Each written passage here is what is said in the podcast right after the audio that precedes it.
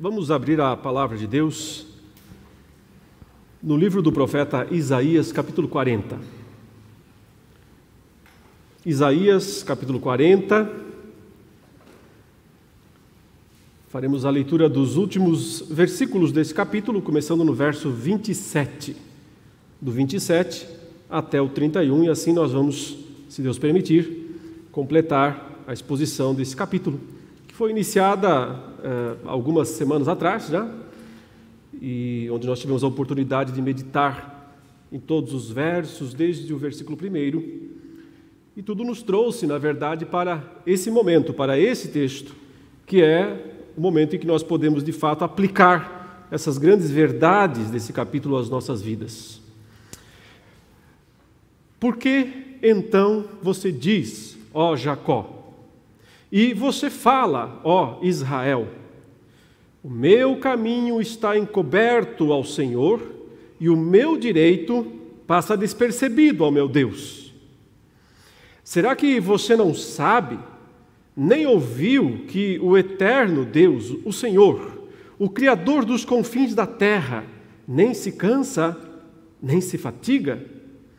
A sabedoria dele é insondável ele fortalece o cansado e multiplica as forças ao que não tem nenhum vigor. Os jovens se cansam e se fatigam, e os moços de exaustos caem. Mas os que esperam no Senhor renovam as suas forças, sobem com asas como águias, correm e não se cansam, caminham e não se fatigam. Até aí a palavra de Deus. Oremos. Tu és grande, Senhor Deus. Tu és imenso. Nós aprendemos através desse texto, desse capítulo, quão grande é o Senhor. Na verdade, nós aprendemos que nós nem temos uma noção do teu tamanho, porque tu és simplesmente incompreensível em tua grandeza, majestade, poder, soberania, também nos teus atributos que, com os quais o Senhor se revela de forma misericordiosa, compassiva, benigna para a nossa vida. Em tudo, Senhor, nós só podemos reconhecer a grandeza do Teu nome. E te pedimos nessa noite, agora ao completar eh, esse capítulo que nós lemos, que nós sejamos, ó Deus, fortalecidos pelo Senhor. Afinal, é disso que se trata esse texto que nós lemos sobre o modo como o Senhor fortalece aquele que está cansado, dá forças espirituais, um novo ânimo verdadeiro, para que, como o Senhor, nós possamos seguir em frente e sermos a cada dia mais semelhantes ao Teu Filho Jesus Cristo.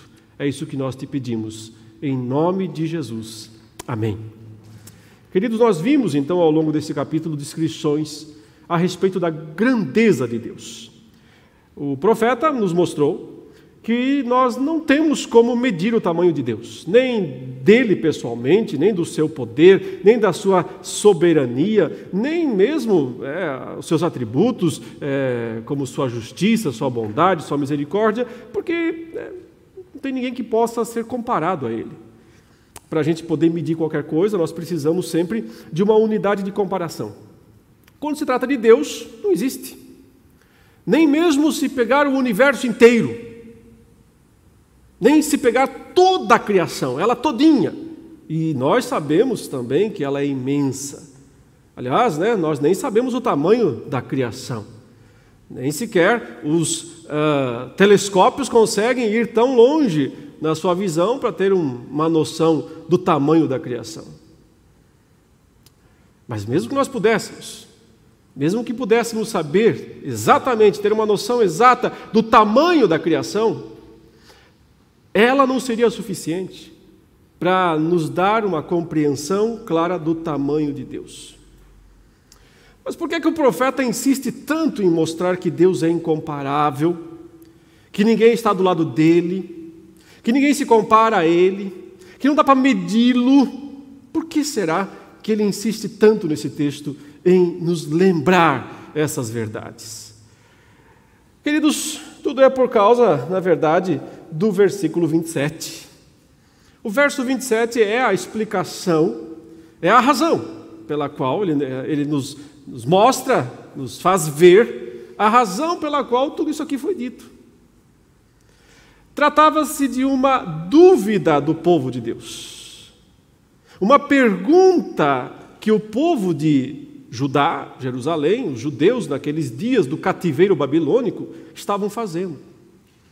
E essa pergunta, meus irmãos, não se restringe a eles, porque todo o povo de Deus, ao longo da história, tem a tendência de fazê-la também em algum momento.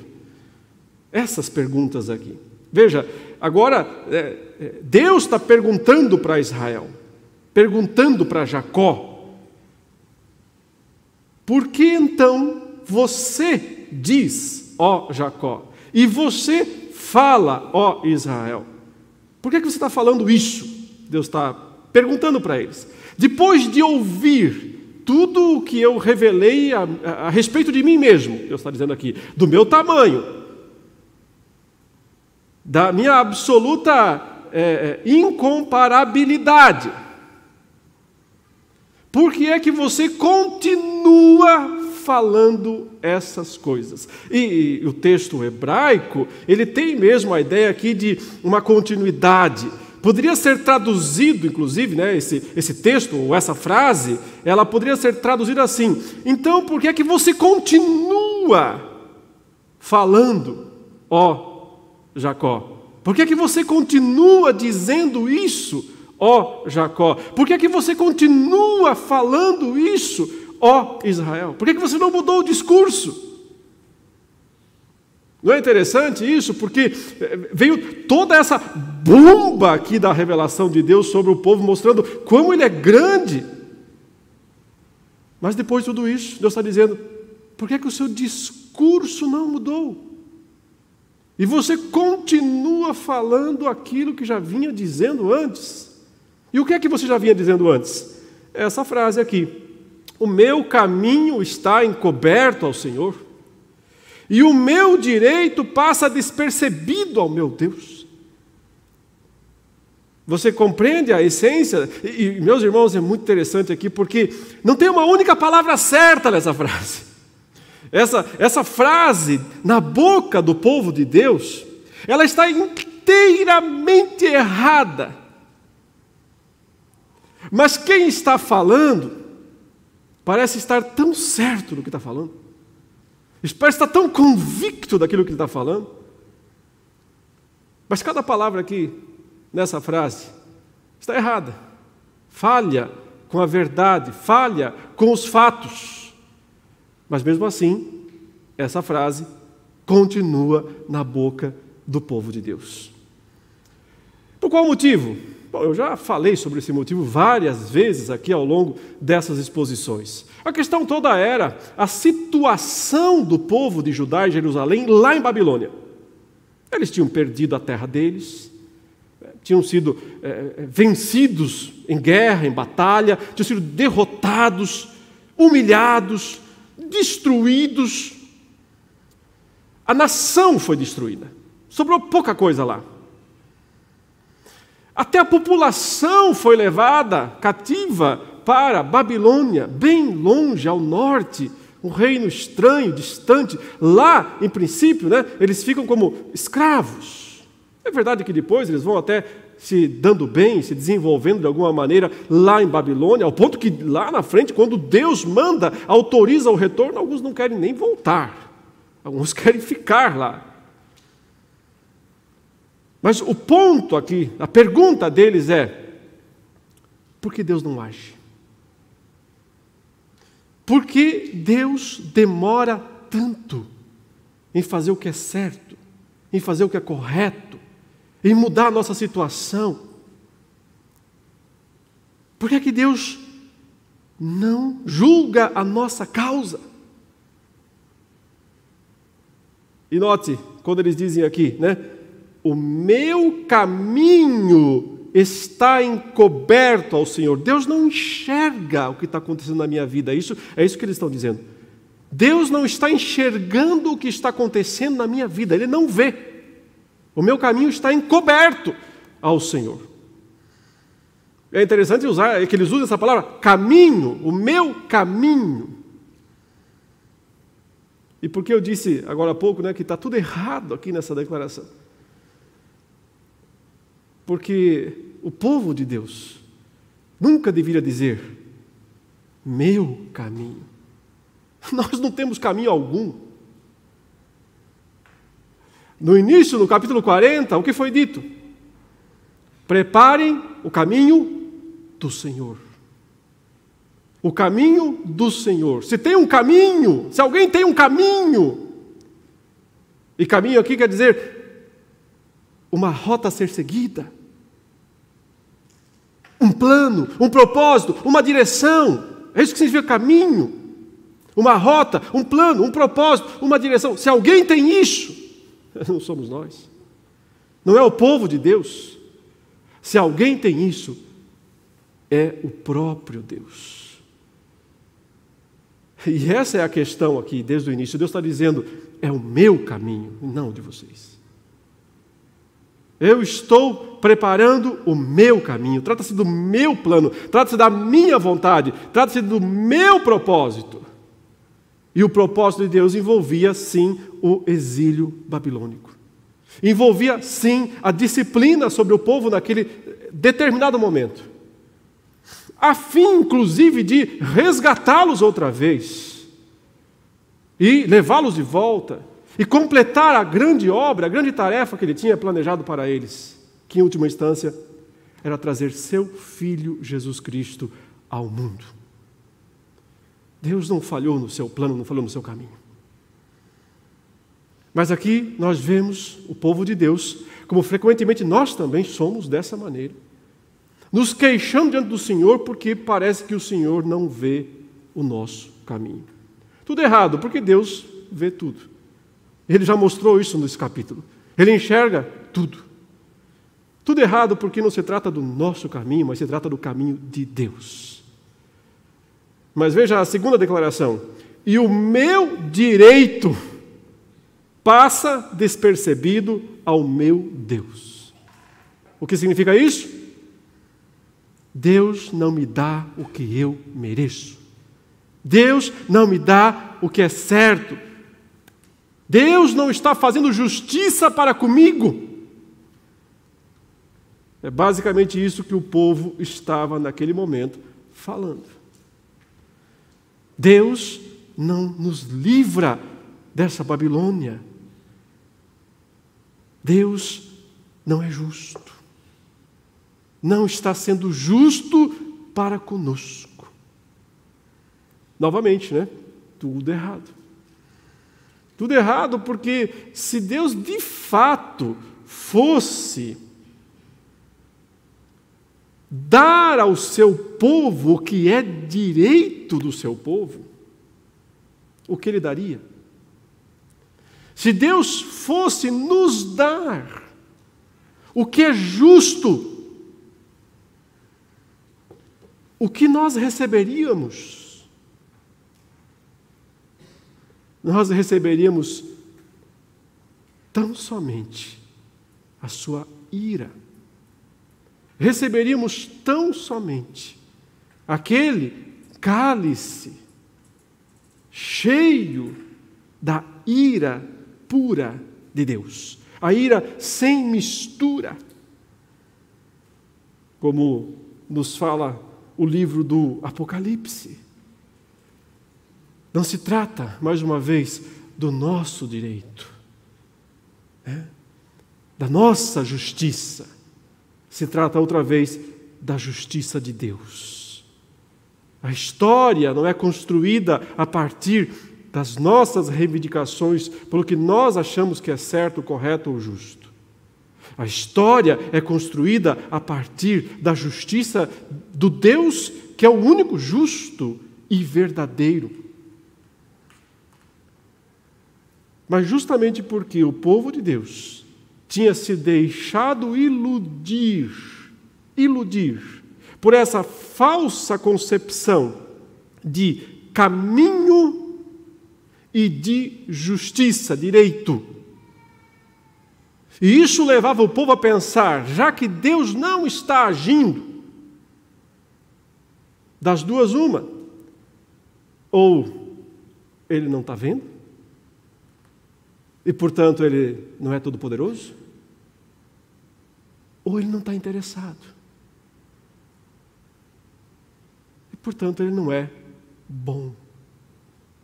Ou ele não percebe, né? Meu caminho está encoberto. Então Deus não vê. Se Deus não vê, ele não é todo-poderoso. Ou ele não liga. De alguma maneira, ele não se importa, ele não se interessa. Ou ele não pode reverter a situação da escravidão em Babilônia, ou ele não tem poder para derrotar Babilônia e libertar o povo fazer o povo voltar à terra da promessa, ou ele não quer. Ou ele não tem vontade de fazer isso. Ou ele simplesmente nos deixou, nos abandonou. Nos abandonou aos nossos pecados, nos entregou a nós mesmos. Não há e de fato, aí estamos num ponto bem, bem complicado, porque se Deus faz isso de fato, eh, não existe disciplina maior de Deus do que quando Ele simplesmente entrega os homens aos seus próprios pecados. Aí realmente é o fundo do poço. Contudo, o capítulo 40 veio mostrando que não, isso nunca foi o caso. Nunca foi essa a situação. Deus vem mostrando desde o começo que o exílio foi necessário, foi juízo, mas foi um juízo provisório. Foi disciplina, ela foi necessária, mas ela cessou, ela está cessando. E Deus está dizendo: está chegando a hora de fazer vocês voltarem, para retomar o meu plano com vocês, o meu caminho com vocês, não o de vocês mesmos. Retomar o meu plano, o meu caminho com vocês. Está na hora de voltar. E se vocês têm alguma dúvida sobre o meu poder para fazer isso, então leia o capítulo. É basicamente essa a ideia. Então, tentem me comparar com qualquer pessoa, com qualquer é, nação, com qualquer ídolo, com qualquer Deus. Então, olhe para as estrelas, quem as criou, quem as chama pelo nome. Deus está dizendo, está descrevendo a sua grandeza incomparável, para que a gente entenda que nunca é uma dessas duas coisas não é falta de poder. Se Deus não está agindo como nós achamos que Ele devia, não é porque Ele não tem poder de fazer, e não é porque Ele não tem interesse em fazer. É simplesmente porque o plano dele é diferente. E cabe ao povo de Deus fazer o quê nessa situação? Esperar. Esperar. Esperar equivale ao quê? Confiar. É descansar no Senhor, não é agir em, é, é, pelas próprias forças. Não é se antecipar e tentar fazer as coisas acontecerem por nós mesmos. O processo para o retorno ao pacto, à aliança, à vida de fidelidade, envolve ser fortalecido pelo Senhor. Por esse Deus forte aqui, ser fortalecido por Ele e esperar nele. É desse modo que nós experimentamos de fato a grandeza de Deus nas nossas vidas. Então, o verso 27, meus irmãos, é... aqui está a razão para todo esse capítulo.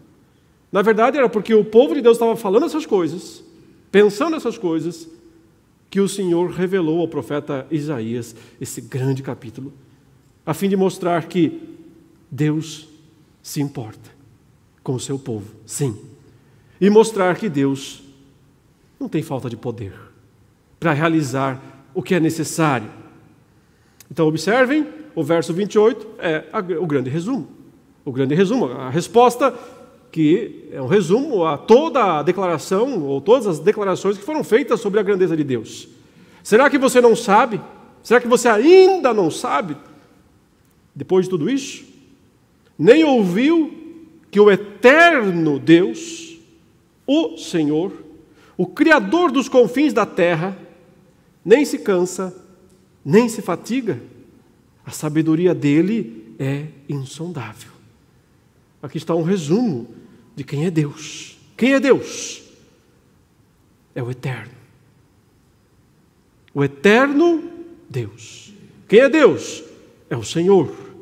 Senhor aqui, maiúsculas, você percebe todas as letras maiúsculas, nome de Deus.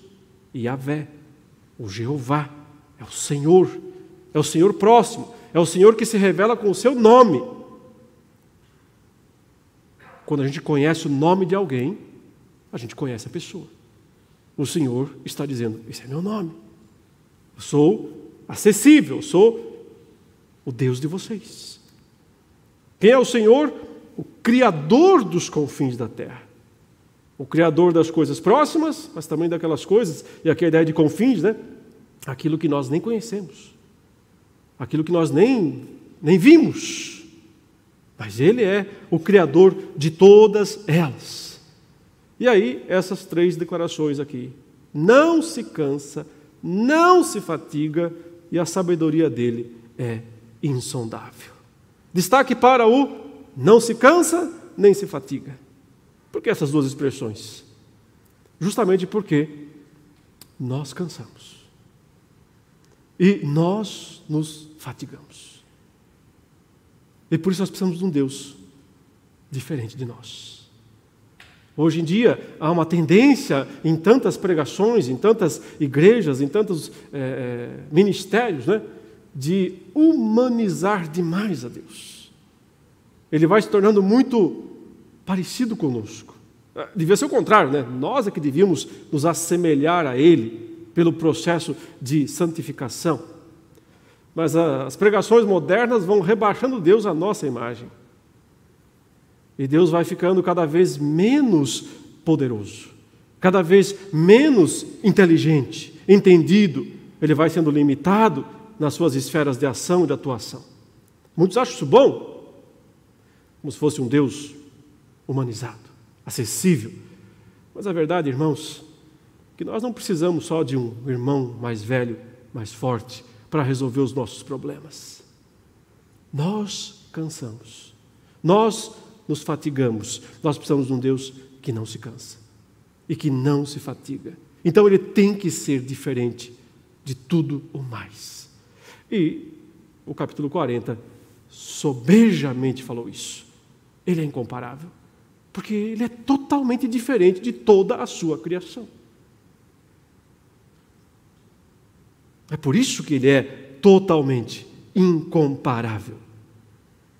Mas aí vem o ponto, porque é, um Deus assim tão, como alguns teólogos usaram a expressão no passado, outro, um Deus assim tão outro, tão totalmente outro, uma expressão que foi usada muitas vezes no século XIX no século XX para descrever Deus na sua absoluta transcendência, o totalmente outro, o inacessível. Um Deus assim tão outro não seria próximo. Não seria acessível. Mas isso não ocorre com o Deus que se revela aqui na palavra de Deus, porque esse Deus, diz o verso 29, ele fortalece o cansado e multiplica as forças ao que não tem nenhum vigor. Ele é o que dá a força para o seu povo. Mesmo que esse povo esteja numa situação tão dramática como a que é descrita aqui. Nenhum vigor. Nenhum vigor é praticamente um estado de coma, de vegetação, vegetativo. E o texto diz que o Senhor multiplica as forças ao que não tem nenhum vigor. Então, sim, ele vem para esse povo que se sente abandonado, que se sente é, é, distante de Deus, vem para esse povo e dá força diretamente para esse povo. O povo de Israel lá em Babilônia podia receber essa força de Deus. Do mesmo modo, nós, hoje aqui, em meio às nossas lutas de sabores, em meio a toda a situação caótica que nos rodeia, às vezes estamos na lona, sem forças para fazer nada. nos sentindo absolutamente incapazes de dar um passo além na nossa vida espiritual. Mas quando nós temos uma noção do tamanho de Deus e do quanto Ele se importa, sim, conosco,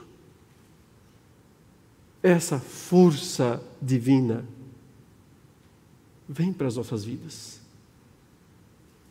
E aquele que não tinha nenhum vigor se levanta. E aquele que não tinha, que estava totalmente cansado, ele se levanta.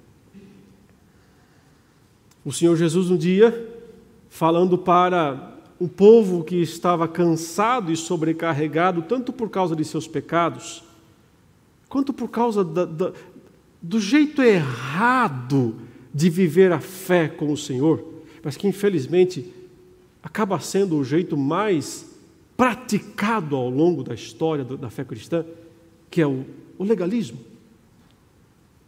A religião do faça isso, não faça aquilo. O contentar-se com seguir normas e preceitos e regulamentos. E o Senhor Jesus vendo aquelas pessoas, aquele, aquele povo ali, cansado já por causa dos seus pecados e sobrecarregados por causa de toda aquela legislação imposta sobre eles por, por eh, instrumentalidade dos religiosos. Ele disse: Vinde a mim, todos vocês que estão cansados e sobrecarregados, e eu os aliviarei. O Senhor que dá forças. É o Deus do Antigo e do Novo Testamento. É o Deus que se fez carne para carregar as nossas cargas. De maneira que nós não precisemos mais nós mesmos carregá-las. Mas como somos tolos, porque nós não queremos dar a Ele o nosso fardo. Não foi isso que ele pediu? Me entreguem, coloquem sobre as minhas costas o fardo de vocês. Mas nós, meus irmãos, no nosso orgulho tolo, nos apegamos aos nossos próprios fardos. E seguimos a nossa vida cansados e sobrecarregados. E, e dizendo: Acho que Deus não está vendo minha situação. Acho que o meu caminho está encoberto ao Senhor. É, Deus não está nem aí para o meu direito, para a minha vida. como é que essa história acaba? Cada vez mais cansado e sobrecarregado. Porque nessa história, meus irmãos, e isso o texto faz questão de mostrar para nós, não tem nenhum forte. Não existe nenhuma pessoa forte que consiga carregar os próprios fardos. E o verso 30 mostra isso. Porque coloca duas classes aqui que nós referenciamos como classes de gente forte. Ele diz aí: os jovens, os jovens se cansam e se fatigam. E os moços, e aqui a ideia, é, a palavra usada dá a ideia assim de daquele, daquele é, um grupo escolhido. Não é assim qualquer moço. São os mais fortões, os mais bombados. Os mais bombados, né? os moços, os fortões, os escolhidos, os separados para ser a elite dos, dos guerreiros, dos soldados, de exaustos caem. Porque não tem fortão nessa história. Aqui só tem gente fraca. Em todas as classes, em todas as idades, em todas as situações. Todos somos fracos. Mas a sabedoria, irmãos, está em reconhecer a nossa fraqueza. Se por um lado o Senhor Jesus disse: Todos que estão cansados, sobrecarregados, venham a mim, pegue o meu fardo, que é leve, que é suave. O apóstolo Paulo, enfrentando uma situação de extrema dificuldade em sua vida, que ele chamou de espinho na carne, a gente não sabe exatamente o que era, não convém especular, mas fica claro que era algo absolutamente incômodo, terrível, desgastante. E ele pediu ao Senhor três vezes que tirasse dele aquele tormento. Também descrito como um mensageiro de Satanás que o esbofeteava toda manhã. E recebeu como resposta não apenas um não, mas três do Senhor. Mas vocês conseguem acompanhar a leitura aí, capítulo 12 de 2 Coríntios, onde nós vemos a declaração que Paulo faz diante da negativa de Deus. No verso 9 do capítulo 12 de 2 Coríntios, então ele me disse: A minha graça é o que basta para você, porque o poder, o poder, se aperfeiçoa na fraqueza. Sim, há sabedoria em admitir a fraqueza. Por quê? Porque esse é o caminho para o poder de Deus agir. De boa vontade, Paulo então entendeu a mensagem. E ele diz: De boa vontade, pois, mais me gloriarei nas fraquezas, para que sobre mim repouse o poder de Cristo. Por isso sinto prazer nas fraquezas, nos insultos, nas privações, nas perseguições, nas angústias por amor de Cristo.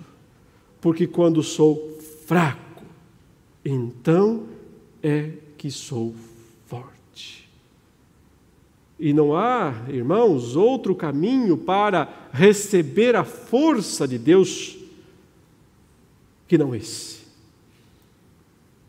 Não é o vigor da juventude, não é dos jovens escolhidos, todos são fracos mas uns reconhecem, outros não. Os que reconhecem são justamente aqueles que esperam no Senhor. Por isso, o contraste aqui no verso 31 é, voltando ao capítulo 40, mas, veja, mas, esse mas está em relação ao que foi dito aqui no verso 30. Foi dito que uma pessoa, por mais jovem, por mais forte que ela seja, ela é fraca. Ela se cansa, ela se fatiga, cai exausta, mas os que esperam no Senhor renovam as suas forças, sobem com asas como águias, correm e não se cansam, caminham e não se fatigam. E, evidentemente, esse versículo, um dos mais conhecidos da palavra de Deus, né? está em tantas músicas que nós cantamos, está já parte do imaginário né, da fé evangélica. Ele está falando simplesmente de renovação de forças, dizendo que aquele que chegou ao esgotamento, o esgotamento espiritual, não deve pensar não deve acreditar que não é possível reverter. É possível, desde que entendamos quem é Deus, a sua grandeza, o seu poder, os seus propósitos, entendamos quem nós somos, a nossa fraqueza, as nossas limitações e confiemos naquele que é todo-poderoso e que se importa conosco. Porque essa confiança, esse ato de esperar, veja, os que esperam no Senhor renovam. Então, é o esperar que produz a renovação. Não haverá renovação de forças sem esperar nele. E esperar significa confiar nele. Os que esperam no Senhor renovam as suas forças. E aí nós temos três ilustrações de como essas forças são renovadas. A primeira tem a ver com as águias. Ele diz: sobem com asas como águias. Esse é um texto, uma frase, uma frase difícil de traduzir. Aliás, tem várias traduções dela, se você vê em várias versões de Bíblia, há muitas diferenças aqui nas traduções. Eu entendo que a tradução, a melhor tradução desse texto, não coloca tanta ênfase no subir, mas no fato de que as asas da, das águias, elas dão essa estabilidade sobre as correntes. A ideia é que as asas, as águias, quando elas estão planando com as asas abertas lá, naqueles lugares altíssimos, elas estão usando uh, o que seria a própria dificuldade a favor delas, que são as correntes que sobem, que descem. Quem já estudou um pouco sobre isso, quem já estudou sobre aeromodelismo, já imaginou em andar por aí de asa delta ou coisa assim, sabe que tem que entender as correntes. Porque do nada vem uma corrente que leva a aeronave lá para cima. E de repente vem outra que joga lá para baixo. Aquilo que é o desafio, aquilo que é a grande dificuldade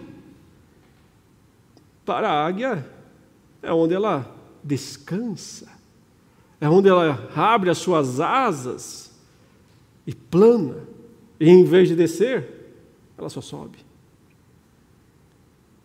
O que o Senhor quer dizer é que é possível experimentar uma renovação de forças, ao ponto em que, como Paulo disse agora há pouco, nas fraquezas nós encontraremos forças. E não forças em nós mesmos, porque aí não tem mesmo. Forças no Deus forte de Israel forças no Senhor Jesus que disse: Estou aqui para levar o seu fardo. Naquele que nos sustenta, naquele que nos leva com Ele, que nos segura pela Sua mão e não permite jamais que dela nós sejamos arrancados. As duas últimas declarações, elas parecem ficar pobrezinhas, simplesinhas perto dessa da águia, né? Por isso que a gente só põe muita ênfase nessa parte. Aí sobem com asas como águia, e depois parece que ficou fraco aqui, porque ele fala: correm e não se cansam, caminham e não se fatigam. Parece que está diminuindo o ritmo. né? Primeiro está lá como uma águia com as asas abertas, planando, só subindo, e agora em seguida fala de correr e fala de caminhar. Mas o ponto principal tem a ver também com a ideia de que nem sempre a gente vai seguir num ritmo alucinado, alucinante né, na nossa vida.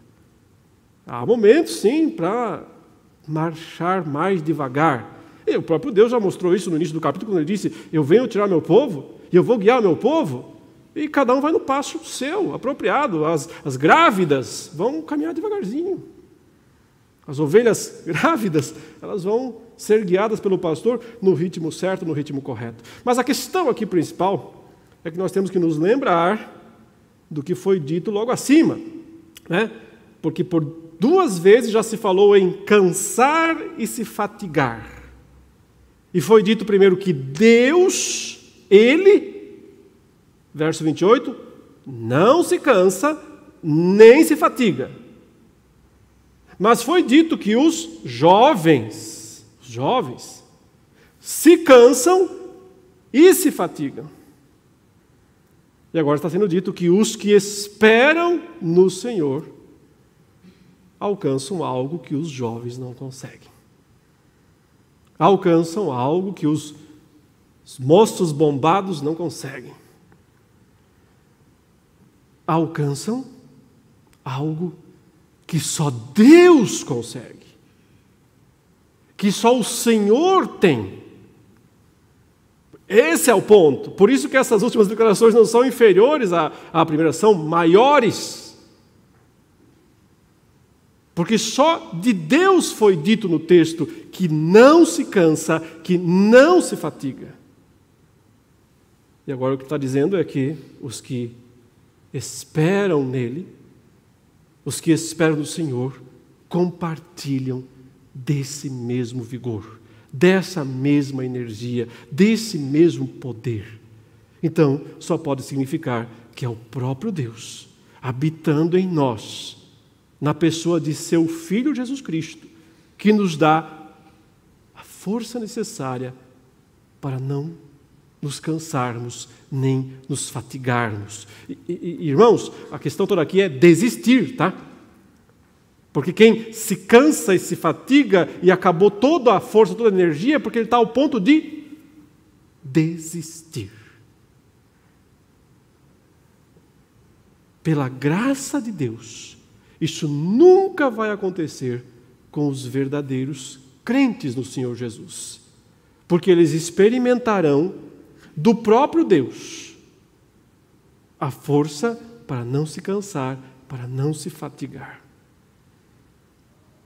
E por isso é tão importante essa declaração aqui no final desse texto. Mas nós não podemos terminar isso sem um apelo cristocêntrico.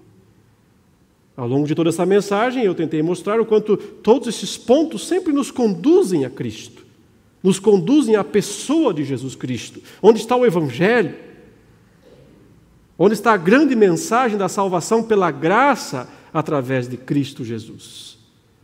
E não pode ser diferente agora, porque a, a, o nosso poder para não nos cansarmos, para não nos fatigarmos, só pode estar no Senhor Jesus, aquele que se deu por amor de nós, que foi levado como um cordeiro para o matadouro, aquele que se cansou e se fatigou por nós, carregando os nossos pecados sobre o madeiro,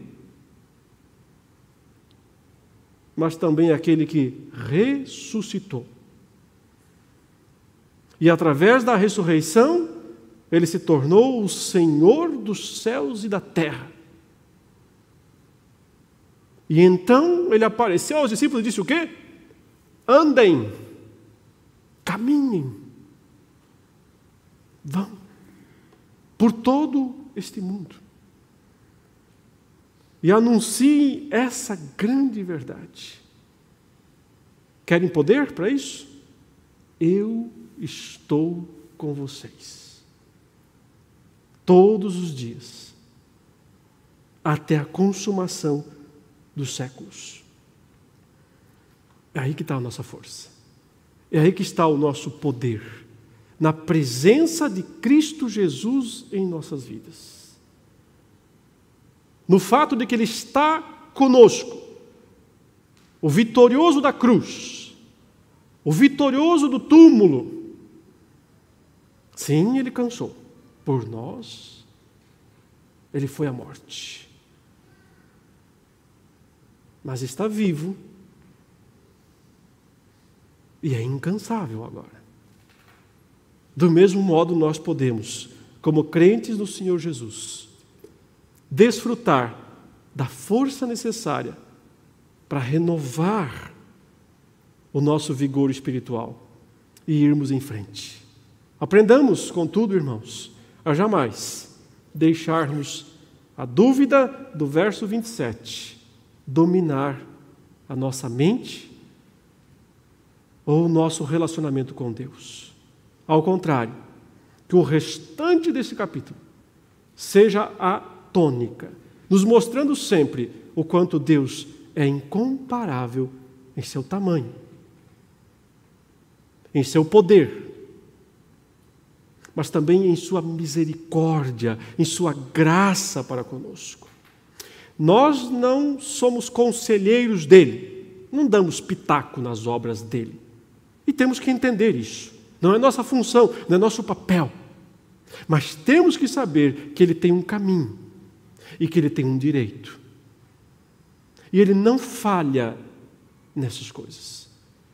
E precisamos entender, acima de tudo, que esse Deus grandioso, glorioso, totalmente outro, por um lado, por outro, é aquele que vem ao nosso encontro na pessoa de seu Filho Jesus Cristo para dizer: está cansado, acabou a força, acabou o vigor.